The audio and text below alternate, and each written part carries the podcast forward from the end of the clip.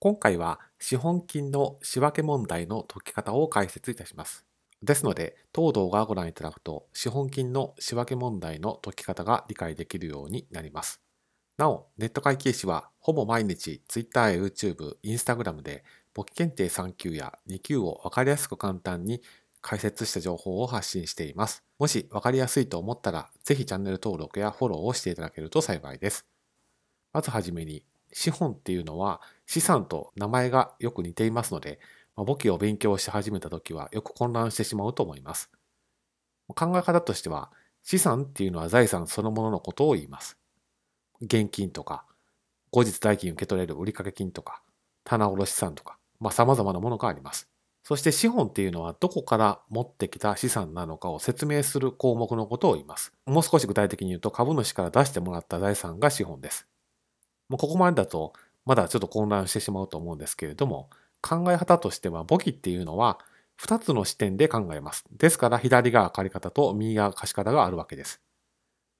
で現金が増えたっていう事実だけを考えると資産なのか資本なのかっていうふうに混乱してしまうと思うんですけども現金が増えたということはまずは資産ですと。それが左側借り方に出てくると。そしてその理由を説明するのが右側貸し方になるわけです。現金が増えました資産が増えました理由はなぜですかっていうと株主から現金を出してもらったので資本ですと、まあ、こんな感じで2つの側面から考えると、まあ、資産と資本っていうのは混乱しなくなるというふうに思います。ですから今の仕分けの例で言うと資産と資本が両方増えるということになります。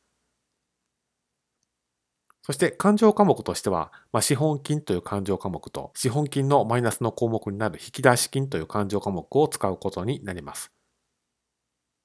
次に利益も資本金なのかと。簿記の3級の勉強をしていると利益、資本、振り替えとかそういうような項目が出てくると思うんですけども、こちらももう少し具体的に見ていきます。厳密に言うと、資本と利益は違います。資本っていうのはそもそも株主から出してもらったお金のことを言いますし、利益っていうのはそのお金を使った会社が動いて稼いだお金の方がかけたコストよりも大きかったその差額のことを利益と言います。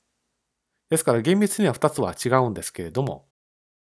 利益を稼いだら資本金が属するグループに振り替えます。これは純資産とか株主資本とか、まあ、そんなような呼び方をします。簿記の3級の段階ではそこについて詳しく勉強することはしませんので、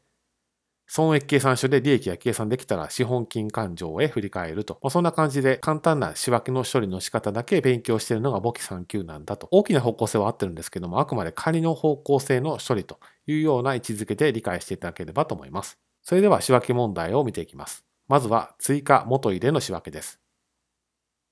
事業拡大のため現金30万円と車両運搬具90万円を追加で元入れしたという問題です。つまり事業を大きくするためにお金と車両運搬具を事業に出しましたというような意味の内容となります。ですから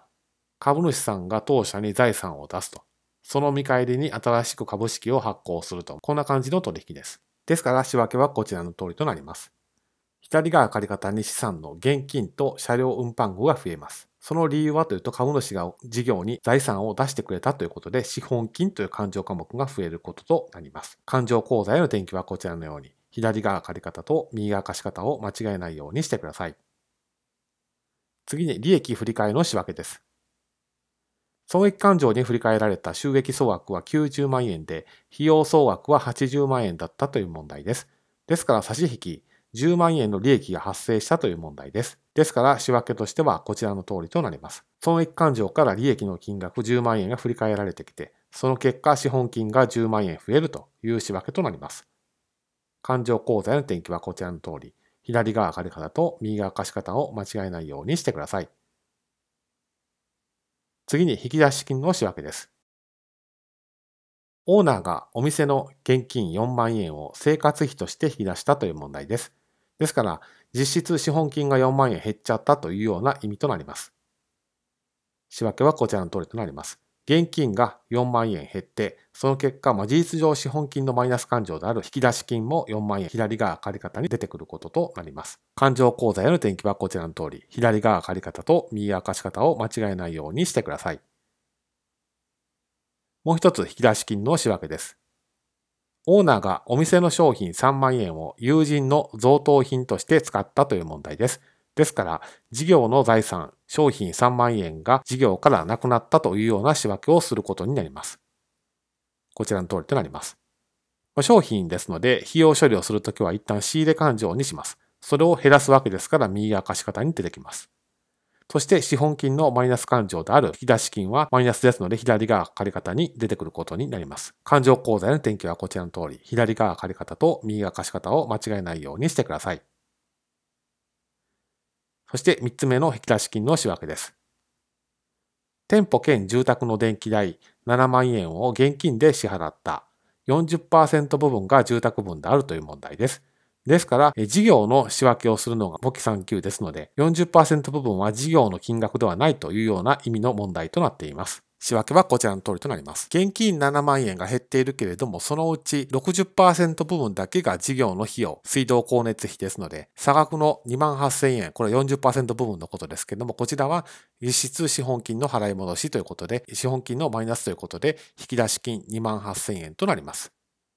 勘定口座への転記はこちらの通り、左側借方と右側貸方を間違えないようにしてください。ですので、当動画で押さえておいていただきたいのは、この資産と資本っていうのをよく混乱してしまいますけれども、資産っていうのは財産そのもののことを言って、資本っていうのはどこからその財産を持ってきたのかということですので、簿記っていうのは仕分けで二側面で考えるので、資産か資本どちらかしかないいうような考え方をするわけではないということをメインに押さえていただいた上で、仕分けの問題を解くようにしてください。